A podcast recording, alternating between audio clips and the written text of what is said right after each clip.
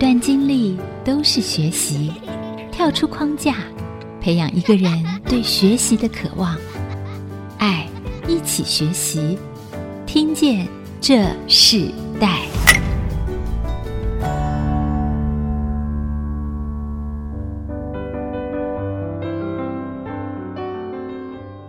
这里是爱惜之音主客广播 FM 九七点五，听见这世代节目。今天的世代学习关键字，我们跟大家分享的是一直纯真、殷勤忠心世代养蜂人哦。我们知道蜜蜂是我们都很熟悉的一种社会性的群居昆虫，在地球上出现至少已经有三千万年。它们为植物授粉，在植物界扮演关键性的角色。如果没有蜜蜂授粉，大多数植物就没有办法结果，也间接的影响人类的生活。当说到蜜蜂，我们就会自然想到蜂蜜。啊，蜜是由植物开花时行光合作用所分泌的甜液，经由蜜蜂们合力采集酿造而成的天然食品。今天的来宾其实是跟蜂蜜有着密不可分的关系哦，他们就是爱蜂园养蜂人的家族，第二代、第三代一起来上我们的节目。爱蜂园的黄耀庭和张芳宇，他们是一对夫妻，是在这个三代传承里头，他们是第二代，他们是从小跟着他们的父亲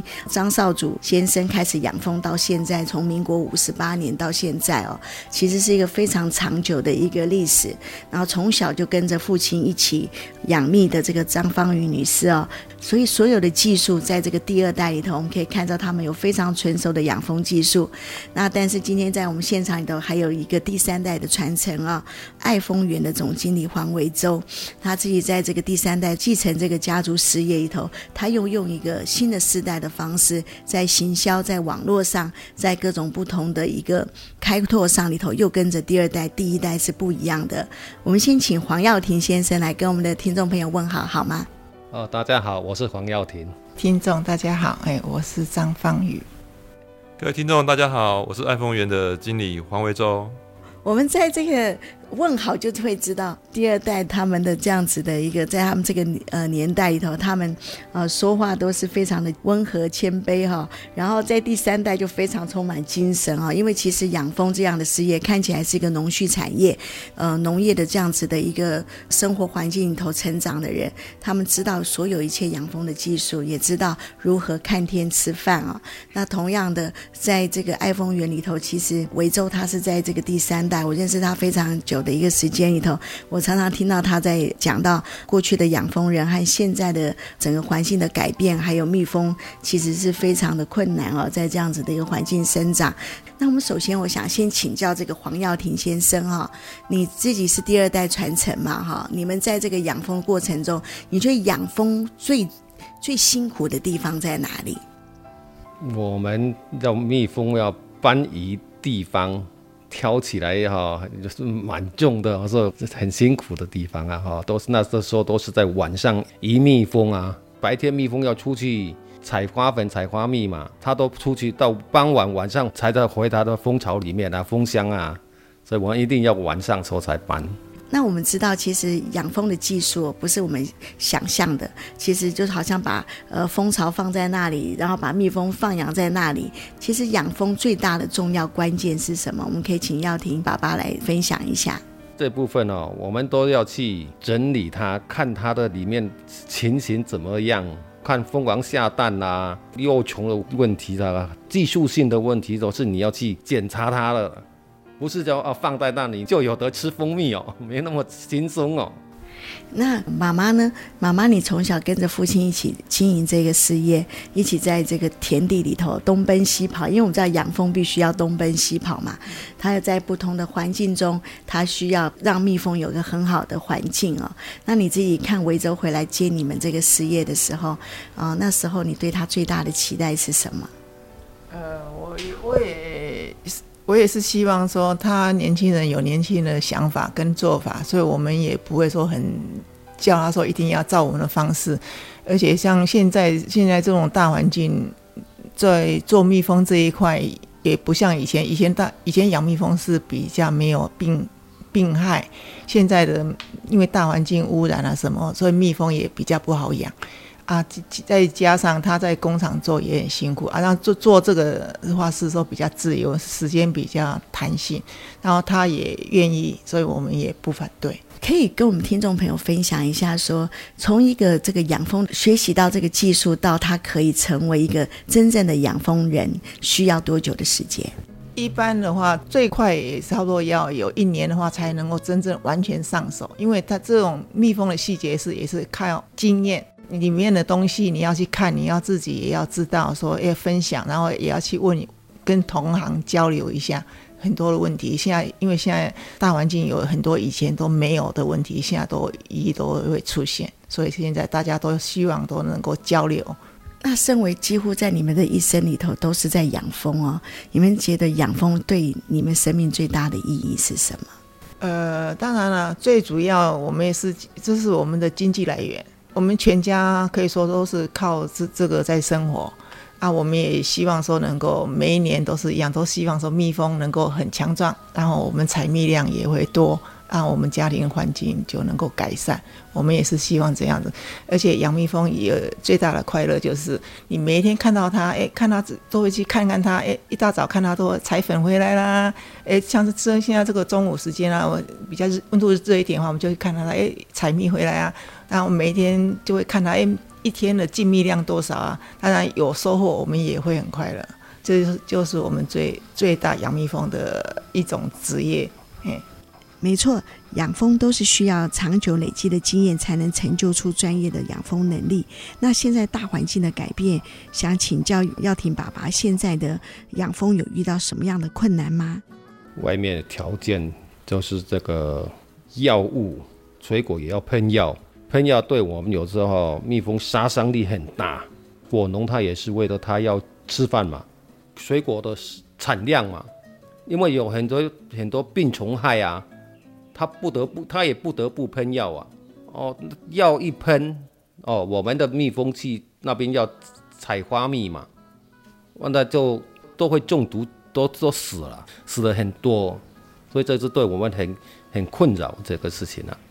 那所以，我们看到养蜂人并不容易哦。他们在这个过程中，我们今天采访完毕的时候，耀庭爸爸和这个妈妈他们必须就是要去南部，跟着这个蜜蜂移动哦。他们这是这种农产业是一个移动的产业。那当然，在哪一个环境最适合养蜂，嗯，问他们是最清楚。但也因为这样子，这是他们的家族事业，他们就必须要跟着蜜蜂的生长的不同的时节、不同的环境里头，他们就跟着移动哦。应该台湾都走透透了，然后在这样的过程中里头，他们仍然继续。经营这个事业，并要将这个事业传承给他们的第三代，就是维州，他来继承这样的一个产业。当然，他从行销和创新开始，嗯、呃，可是呃，父母对他的期待里头，也逐渐可以让他可以更熟悉这种养蜂技术，成熟。每天看到这种养蜂人，就像这个农业的人，他们其实是要非常的勤劳的，有时候在半夜的时间里头，还必须要呃来看顾这些蜂巢。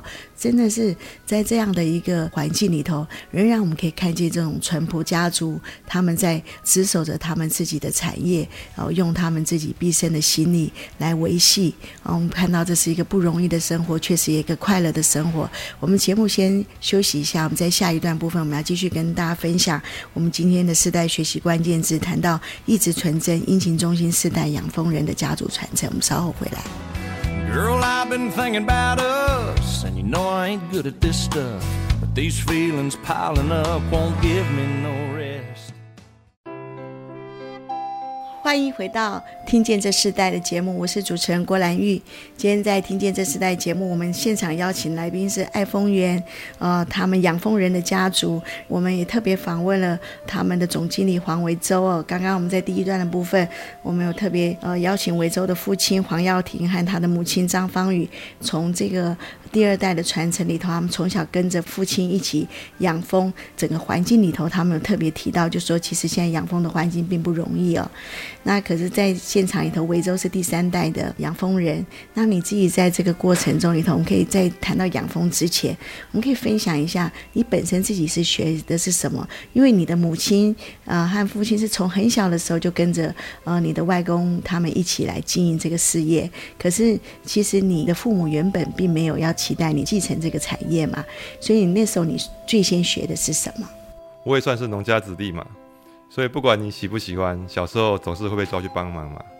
然后呢，我出去帮忙养蜜蜂、采蜂蜜这些灯的时候呢，长辈也其实跟我说，做这个蛮辛苦的，所以你要好好念书，以后长大之后去找一份可以吹冷气、比较舒服的工作。所以我也是乖小孩，所以我就好好的念书。去之后，新竹刚好也有好好几个有科学园区，我就在那边找工作。所以我后来持续大概在科技业待了大概其实差不多十年。在科技业做了十年以后，为什么你决定回来继承这个家族的事业呢？当初其实父母希望你在外面扩展嘛，但仍然后来你就回到了这个养蜂家族的这样的一个传承里。在外面上班的这个时间呢，其实自己有时候也会有一点点梦梦想，觉得说我这辈子就是要这样一直上上班嘛，我是不是能够有个自己的事业？然后再来呢，我发现我个性好像也是比较。想要自由自在，不不那的时间是自己支配，不是那么的一直被人管。然后那时候看我爸爸妈妈他们做的也是年纪也大了，也辛苦了。其实他们说他们一直叫我去上班，可是他们其实会感觉说他们其实也很舍不得这个事业就没人接手会消失掉。那我就觉得嗯，刚好我就把它接了下来。你知道，其实养蜂就必须要常常跟着蜜蜂啊东奔西跑嘛，在不同的地方。就像我们今天访问了你们，你们接下来要去台南去采蜜，然后到不同的地方去工作，就是说让这个蜜蜂的生产是稳定的。你自己在这个身为爱蜂园第三代经营者，你认为你有什么管理方式是跟你的父母是不一样的呢？照顾蜜蜂其实有时候跟管理员工其实差不多。有时候像别人会问我一些蜜蜂的习性，我也会跟他们说，蜜蜂的习性其实跟人也是有点像。他们也是喜欢二十八度这个舒适的温度，工作能力最好。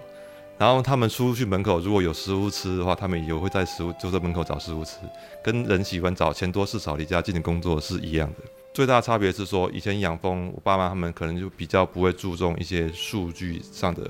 记载跟管理，还有做分析。可能现在是已慢慢走向网络走数位化的那种时代了，所以这慢慢的你可能要针对说，我要往哪个方向去找我的客户，要客户他们比较喜欢是什么产品。虽然大家一般对我们好像说蜂农就是蜂蜜，可是其实我们还有花粉，还有蜂王乳，然后甚至我还有自己生产制造的蜂蜜的健康醋。然后你甚至说，你可以蜂蜜去延伸到很多食食品的佐料，其实可以研发出很多的路线出来的，所以并不单纯只有说卖原物料、卖蜂蜜而已。维州可以讲述一下是，是因为你们的主题馆是在竹北，那我们其实私下你有提到说，其实你们本来养蜂就是从竹北开始，那我们可以分享一下，在竹北它过去是一个养蜂的一个很大的一个农业环境嘛？新竹现在有科学园区之前，我看一些。记载跟一些长辈闲聊，其实新竹县以前算是农业大县，像宝山也有很多的农农农特产，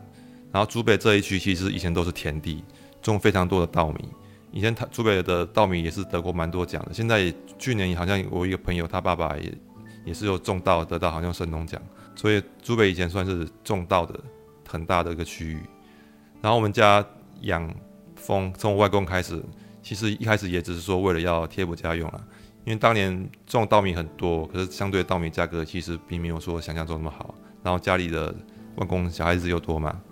所以那时候有接触到养蜂之后，他就跟着去学，然后慢慢一直摸索，然后开始就整理出他自己的一套方法出来。然后呢，然后我妈妈、我爸爸就跟着也一起下去帮忙，然后一些又一直到我这样子。那蜂蜜这个产业其实它有一个呃兴盛的时期哦，那个兴盛的时期是主要是做外销嘛？外公讲古的时候，他说蜂蜜蜂产品最好的时候，行情最好的时候是有民国好像六七十年吧，那时候是大量外销，特别是日本人，日本人非常重健康养生，所以他们非常喜欢这类天然的产品，所以那时候他们收购价格都非常好，所以就是可能台湾人吃不到台湾的蜂蜜，你要从日本买回来你才吃得到，那时候可能都被日本人全部都包走了。那你自己在承接这样的家族事业的时候，现在的养蜂环境又跟过去不一样，蜜蜂也减少，那能够养蜂的环境也越来越少。我常常听到你说，哦，其实你们要找到一个很好很好的养蜂环境，现在都越来越不容易了。那你承接这个家业的时候，你在经营上和接班过程中，有什么事情是你觉得最大的困难？其实你说外在环境变差、变不好，我觉得这是自然演变，我们也没有太大能力去违抗它。可能像以前我们要找地点，可能离家里不会太远，就有很合适的地点。可能现在变就变得说，可能要往更海边或者往更山上去找。但是我觉得这自然发展了，因为台湾经济发达嘛，大家也都是说土地会做一些开发啊什么的，所以造成说以以前可以用的地方，现在变得不能用。那再来，我觉得当然讲了气候可能变化，现在变得比较不像以前那么规律、那么正常。天气变化，这也是有个影响。再来，我觉得一个台湾一直以来对农业有个问题，就是说农药问题啦。因为就我接触到了一些比较长辈的农夫哈，他们的一个习惯跟概念就是农药有喷有保障，所以有时候他们就比较不会去克制用的量跟次数。然后我们蜜蜂又非常怕农药这个东西，所以常常可能大家对去年的一些新闻有没有印象？养蜂场的蜜蜂突然全部死光，后来去追查原因的时候呢，可能是上方有什么果园他们在喷洒药，可能它顺着风吹下来，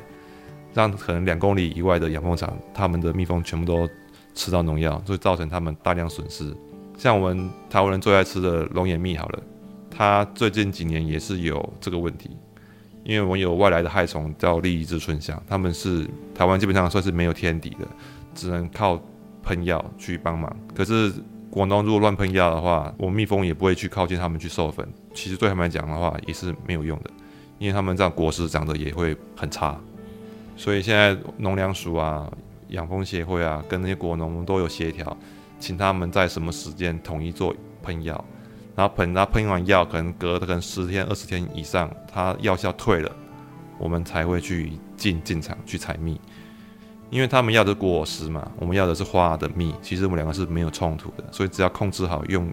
的量跟次次数，其实大家都会有好好处。我们可以请维州分享一下，说蜜蜂它生产蜜的一个过程嘛？因为我们今天很难得采访到你，然后我们知道，就说其实采蜜的过程也有特别的一些方式哦。早上起床飞出蜂巢哈，它就会去寻找花朵上的蜜。它会把蜜吸到它的肚子里，然后它身上的绒毛呢，会沾到很多花的孢子，它会把它搓成两个像团状的东西，这就是我们常讲的花粉。花粉就是花苞，然后它把花苞跟肚子里的蜜带回巢穴呢，它会把它存在我们所谓的蜂房蜂巢内，然后它就把蜂蜜吐出来，然后在里面做熟成。熟成的阶段，它水分会慢慢的蒸发掉，好，所以它浓度纯度变高。这样子的纯度高的蜜，它保存期限就会很长，三年、五年、十年都没问题，都可以吃。养蜂的人会一段时间去巡视，它是不是储存满了，快要满了，然后我们就会做蜂蜜的采收。然后这个间隔看天气啦，天气如果好的话，可能一个礼拜左右可以采一次；如果可能像秋冬，可能甚至要半个月、一个月以上，就要看看运气这样子。因为我们为什么要采蜜呢？因为他们。家里都储存满食物了，他们其实也是不会工作的。然后就他们不工作呢，其他蜜蜂也会懒。其实所以跟人有时候也是很像啊。然后我们把那个蜂蜜采收下来之后，有点空缺，他们又会继续出去找。然后我们到秋冬可能真的食物不足的时候，我们有多蜂蜜呢，我们又会再还给他们吃，就是保持那个他们。蜂巢内永远都有食物吃，可是又不是太满的状况。那另外我，我我想请维州跟我们分享一下，就是说你刚刚讲到采蜜嘛，那另外就是呃蜂王乳怎么产生的？蜂王乳一般我都会用母乳来做比喻，大家比较可以理解。我们所讲的蜜蜂哈，它们都是雌性的，所有不管是采蜜、养育幼虫、打扫家里哈，这些保卫巢穴的蜜蜂，全都是雌性的。蜜蜜蜂是个雌性社会哦。所以它们蜜蜂身上，它们会有个腺体，它们会类似分泌像那个乳汁，就是大家所看到的蜂王乳。蜂王乳就是专门给女王蜂吃的食物，所以不是女王蜂生产蜂王乳给它大家吃，哦，是相反的。一般的蜜蜂呢，它的体型大概是女王蜂的三分之一，然后女王蜂的寿命呢，可以活到三年以上，可能甚至可以到五年。女王蜂它一生都只吃蜂王乳。然后像一般的蜜蜂呢，它出生之后就是吃蜂蜜。很多人都认为说，常常吃蜂王乳对身体的健康是很有帮助的。然后也蛮多报章杂志都在推荐说，大家可以吃蜂王乳。然后大家想要尝试它这个独特的味道呢，欢迎来爱蜂园找我，免费请你吃。好，我们等会要吃一下看看。好，我们先休息一下。我们在下一段部分，我们要请爱丰园的这个第三代传承人啊，黄维洲来继续跟我们分享。其实从他的祖父张少祖先生开始到第三代的这个经营里头，他们常常会经历的就是，我们知道现在其实我们到底吃到的蜂蜜是真的还是掺杂的，或是他们要面对的环境里头的各种经营的不同的挑战。我们稍后回来。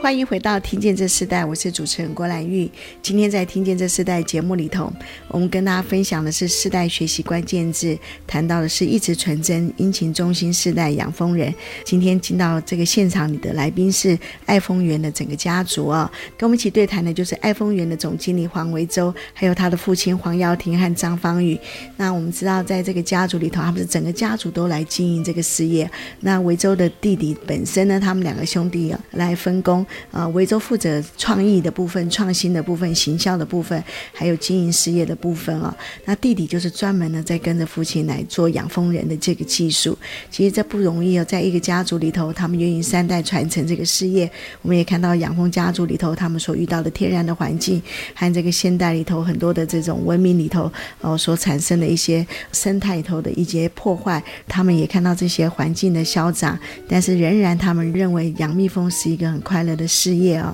我们知道创办人张少祖先生曾经说过，卖了一辈子蜂蜜，从来没有卖过一滴假蜜哦。那现今整个台湾的这个食安问题一直不断的出现，那我们常常看到最多的问题就是什么是真的蜂蜜，什么是掺杂的蜜。我们可以请你来分享，一般民众在购买的时候要怎么辨别呢？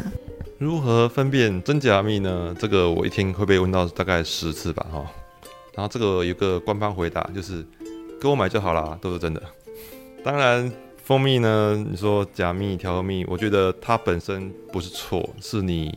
做出这个东西，你卖的人卖的方式可能有问题。你把可能刺激的、假的，把它说是优良品质的、好的，它这样卖方式才是有问题的。一般可能大家可能稍微上网查，或是听人问问，可能报纸、电视都有在讲说分辨真假蜜一些简单的方式。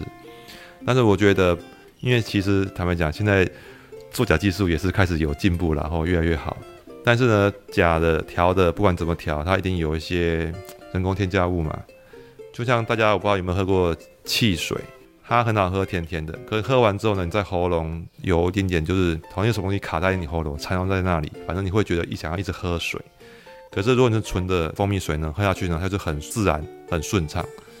然后你会觉得会觉得有生津止渴那种感觉。我觉得这是你用喝的体验一个很明显的区别。再，可能像大家讲的说，最简单的方式说摇一摇，看会不会有泡沫，会不会持续有没有那么久。但是呢，跟大家说一个比较不幸的消息，现在有些他们假蜜会混一些真蜜进进去的，所以摇摇泡沫也是会有的。所以那个，我觉得可能你还是要闻闻看，喝喝看，看看那个感觉怎么样。我觉得可能是一个现在比较。简单的辨别方式了，不然可能就要送到专业的实验室去化验。我们真的如果是一个蜂蜜，要到实验室去化验，也真的是很辛苦啊。但我们可以在这一段里头，请维州跟我们分享，就是说，其实你们这个采蜂人，你们最重要，你们知道这个季节所产生的花粉是什么。然后像你们最近要到南部去采蜜啊，最主要的采的蜜是什么？以台湾的春天三月四月这个时间呢，是台湾比较特有的荔枝跟龙眼开花的季节。然后龙眼蜜可能是台湾从小就比较常听到又比较接触过的蜂蜜的种类。然后依照你不同月份嘛，因为龙眼花它开花季节大概也差不多就是二十天而已，它不是三百六十五天都有开的。所以其他月份不同的花，它就会让你蜂蜜的香气、颜色和喝起来口感都会有些变化。甚至说台湾人最常喝到龙眼蜜好了，可能你今年采到的龙眼蜜跟明年采到龙眼蜜，它两个的风味颜色又会有点不差异，这才是天然农产品的一个有趣的地方。它不会完全都一样，可能会，当然可能也会会某一年就是突然产量比较好，跟某一年产产量可能比较差，这就是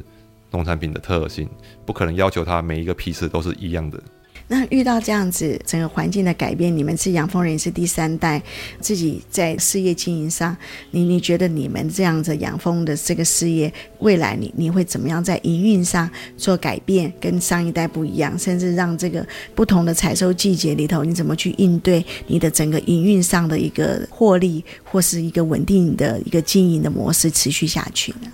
蜂蜜它有个特性呢，它是很耐放的，保存比较容易的。不像可能水果，我可能三天没卖掉，我可能整批都要把它丢掉了。所以呢，蜂蜜对我们来讲的话，就是保存上会比较没有这个烦恼。再来呢，就是你现在当季的蜜，你就可能就是尽量要多收多留一点，可能就应付可能通常是今年很丰收，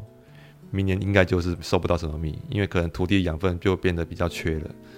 如果你遇到这种时候呢，如果你自己手边没有一点库存的话，那就会很麻烦。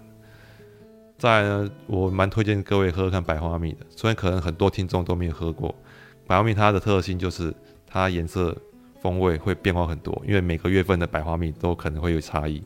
但是它也是很好喝的蜂蜜，但是可能很多人对它不太清楚或者不太习惯。所以我觉得营运上说，你当然台湾人最喜欢的龙眼蜜，自己手头上一定要有准备。但是我觉得你可以试着推荐大家喝喝看其他不同种类的，因为不是只有一种啊。而且一个很好笑的问题是。常常有客人来上门找我说：“老板，我们买蜂蜜。”哦，你好，这是我们的蜂蜜，我们有这种、这种、这种好几种。我只要蜂蜜啊，为什么你这个这个是有添加东西的吗？是有龙眼蜜是有加龙眼吗？通常我问到这个问题的，听到问题的时候，我只能说：“嗯，不是哦。”开始就要慢慢开始跟客人解释，所以其实很多会以为蜂蜜只有一种。好，那我们在这一段，我们最后要请魏总分享，就是说，其实爱蜂园你们已经是三代家族，从民国五十八年开始到现在，哦，其实经历了非常这几十年的这样的经营。你自己主要觉得你们这个家族的这个养蜂的产业想传递的理念是什么？你们的使命是什么？虽然现在跟我弟是在做有点分工了哈，因为我弟他比较不喜欢直接面对客人啊，那我就没办法，我就只好出来站在最前面。然后养蜂呢，对我来讲呢，第一个我们家都团聚在一起嘛，因为我们是全家要一起工作，所以这样感情会很好。然后我们常又吃得健康啊，又又又有适当的劳动啊，身体都还不错，所以养蜂对我来讲就是个蛮健康，家里又蛮开开心的一一份事业。然后呢，当然我觉得这种健康、这种快乐，我希望也可以传递给各位朋友。像现在大家也知道嘛，我慢慢都是步入高龄化的社会了，照顾身体这种大家知识，大家也开始慢慢开始普普及，所以大家开始慢慢找说，我要怎么样才会让身体身体身体健康。所以每天像我妈妈六十五岁了，可是常常说，哎，这你姐姐吗？我只能说我妈保养得不错，天天在吃蜂王乳。所以像这保养身体好的产产品呢，我希望可以慢慢推广给大家，多多让他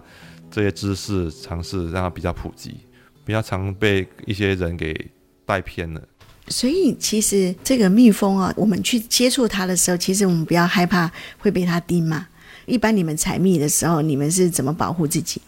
最简单的呢，就是带一个护网，好，我还带一个那个半透明的纱网罩在头上。采蜜的时候，蜜蜂会一直往你身上冲嘛，那自然习惯就是脸就是会想要避开，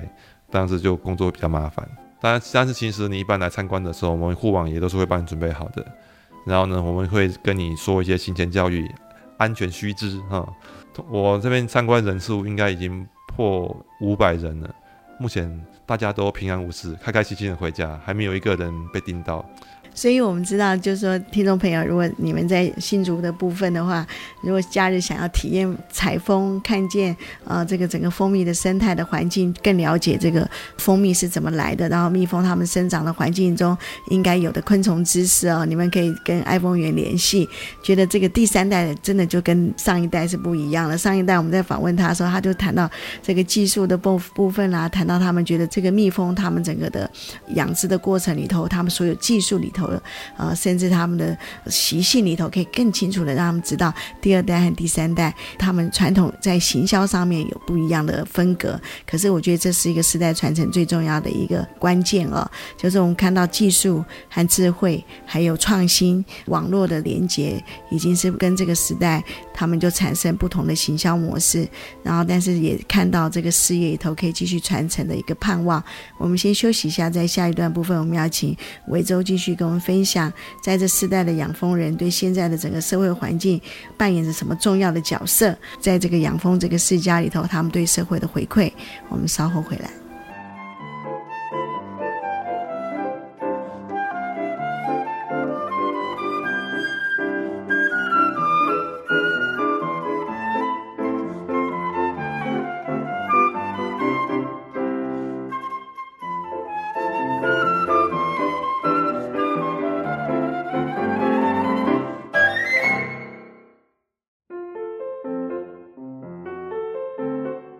欢迎回到《听见这世代》，我是主持人郭兰玉。今天在《听见这世代》节目里头，我们现场访问的是爱蜂园第三代的这个传承人啊、哦，黄维洲总经理，那也跟我们分享了这个世代学习的关键字：一直纯真、殷勤忠心世代养蜂人。那我们知道，养蜂的过程就像我们的农产业一样，常常要看自然的环境里头的变化。然后，虽然他们在这个三代传承里头已经有非常成熟的技术，他们仍然要看整体的一个环境。那我们也知道，农业很多的事情，你等待生长是不能急切的。当你急切的时候，你就会破坏环境；当你非常想要大量的时候，你甚至可能就会产生最亏损的一个结果。看到维州他们家族里头，他们用自然生产的方式、自然养殖的方式里头来维系这个家族整个的一个呃事业，所以。维州，你觉得你自己身为这个世代的养蜂人里头，你对于现今的社会环境、自然环境，你觉得你们扮演着什么重要的角色呢？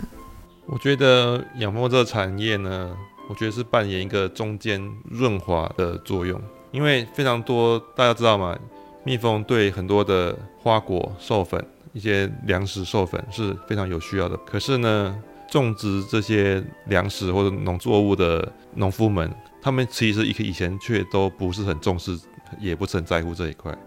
他们觉得好像就是好像一定一定就会有。可是慢慢的这几年，蜜蜂开始大量减少了，他们才发现我的作物为什么产量越来越差，越来越品质也越来越不好了。才开始有人很多人警觉到，缺了这一块，你的东西就开始出问题了。所以我们觉得养蜂这个产业是扮演着一个平衡跟润滑的一个角色。也许平常你觉得它不是很重要，不是很起眼，可是当你缺了它，你整个运作起来就是卡卡的。我们常知道人最重要的问题就是他们追求的目的是什么？你觉得你们在这个养蜂家族里头，你自己经营这个事业，你觉得最重要的目的是什么？我经营这个产业呢，第一个嘛，坦白讲，对讲讲很实际的，我要混饭吃嘛，这个养家活口，这是最，这是第一个目目的。在养家活口之外呢，我也是最还有一个很重要的目的是。我希望我的家人，我爸妈、我老婆、我弟还有我妹妹，哦，反正亲朋好友啦，大家可以度过健康开心啦。所以我以前上班的时候，其实看机台嘛，看电脑，久了久了，我爸妈他们是很怕怕我的，因为我上上班板着一张脸会板到家里去，然后上班也有不太需要说话，然后大家也会变得也不想说话，所以不要以为现在我能够噼里啪啦讲一大堆，其实是慢慢的去改的。所以我觉得我感觉到了，爸妈看到我，所以说说笑笑。以前我家里是不会有这种事情的，因为儿子下班就是后就是凑着一张脸，所以我我不希望说这种事情以后不要在我家里会再出现。维州说出这样子一个传承家族这个养蜂事业的一个呃心声啊，从过去你本身就是一个农业养畜家族出身的人，然后你进到产业工作，再从产业回到了这个家族的事业，你哇，这个一个这个养蜂的一个蜜蜂的这样的事业可以养你们一家族。其实最重要的是将你生命的快乐哈完全呈现出来，也亲近你们整个家族的这个情感，这是非常特别的。那我们最后想请教一个问题，就是如果你可以可以运用你手上的资源回馈给社会，以养蜂人这样子一个身份，你最想回馈的资源是什么？并盼望可以改变哪些事情？我觉觉得我能够回馈的第一个就是大家正确的知识，很太多人对这个产业有很多误解，那我觉得这个是我能够做到的一个事情。再来呢，蛮多人想要开发第二春、第二事业，其实一直以来也有些人问我说。哎，老板，我觉得养蜜蜂蛮容易的，请问我要怎么进入这一行？我通常我都会先问一个问题啊，你怕被太阳晒吗？但关键是，你能够接受被蜜蜂叮吗？因为养蜂这一行多多少少还是会遇到被蜜蜂叮的状况。大部分的人听到第一个问题都说可以，第二个问题就说啊，是哦，这一行其实也是需要人力密集的一个工作，因为我们很多，因为像我们摆放的蜂蜜的地方，蜜蜂的地方不是很平整，可能是荒郊野外，所所以一直以来都没办法说用一些机器去取代人力，是需要很多人力帮忙的。所以能够从业人口越多，对我们讲也是能够越好找到资源。但是呢，我们愿意教你啊，甚至我爸之前有免费教过几个，可是后来都是学不到三个月就走掉了。所以我们是觉得说，我先回馈你好的东西、好的知识，然后呢，你们有心可能想要开发副业、做第二春的之类的，我们也可以适度的做一些技术交流跟转移。因为我觉得做这个行业呢，不要这么保守，把东西就藏着。希望路可以越走越宽，同伴越来越多。哇，这是一个非常特别的，我可以他们原来这个养蜂技术是可以转移或是传承给另外想要做这样子一个事业的人。但就像呃，魏州经理所提到的，就是。你愿意长期的生活里头，就是常常要在太阳之下工作，然后甚至要受被蜜蜂叮哦。然后其实这样子的行业里头看起来是很特别的一个农畜产业，可是也是必须要有新的这个新时代的人愿意去经营。在访问过程中里头，我们从一个蜜蜂他们整个的一个生长环境，也看到一个家族在三代传承里头，他们继承这个样的一个事业里头，他们真的是衷心的在这样子的一个传承传统产业里头。做他们自己的本分，这是非常难能可贵的。那我们节目最后的时候，我们是不是呃也请威州总经理给我们推荐一首歌曲，来代表你自己在你现在的这样子的一个家族传承里头的一个呃心声呢？有一首歌我我还蛮喜欢的，可能到台湾人应该也很喜欢的一个乐团五月天哦，他们有一首歌是讲一个人从年轻一直到老到过世，那首歌应该叫《干杯》吧。我以前比较年轻的时候看到那个 MV，我觉得嗯好蛮好听，可是没什么感觉。可是最近这几天看那个影片在轮轮播的时候，播到这时候，我觉得诶、现在感觉好像比较深一点了。我又好，我我觉得好像我已经到影片中段的那个部分了，开始结婚了，要生小孩了，开始体会到爸爸妈妈以前那个照顾家庭的那个感觉在了。所以现在这一首歌，我就觉得蛮推荐给各位听众的。今天的节目，我也非常谢谢爱蜂园特别准备了两罐蜂蜜要送给听见这世代的听众哦。这蜂蜜是荔枝蜜，现在只要搜寻爱惜之音的脸书粉丝团，就会有一篇听见这世代节目送礼物的贴文。只要在活动时间内留言回答出蜂王乳在蜜蜂世界是给谁吃的，就有机会获得爱丰源的荔枝蜜一罐。答案就在刚刚的节目中。想要再听一遍，欢迎上 IC 之音的官网 triple w 点 ic 九七五点 com，里面有今天的完整节目，欢迎大家一起来留言抽荔枝蜜。那谢谢爱蜂园，我们就在这五月天的干杯，跟大家说声再见。听见这时代，下周见，拜拜。各位听众，拜拜，欢迎来玩。会不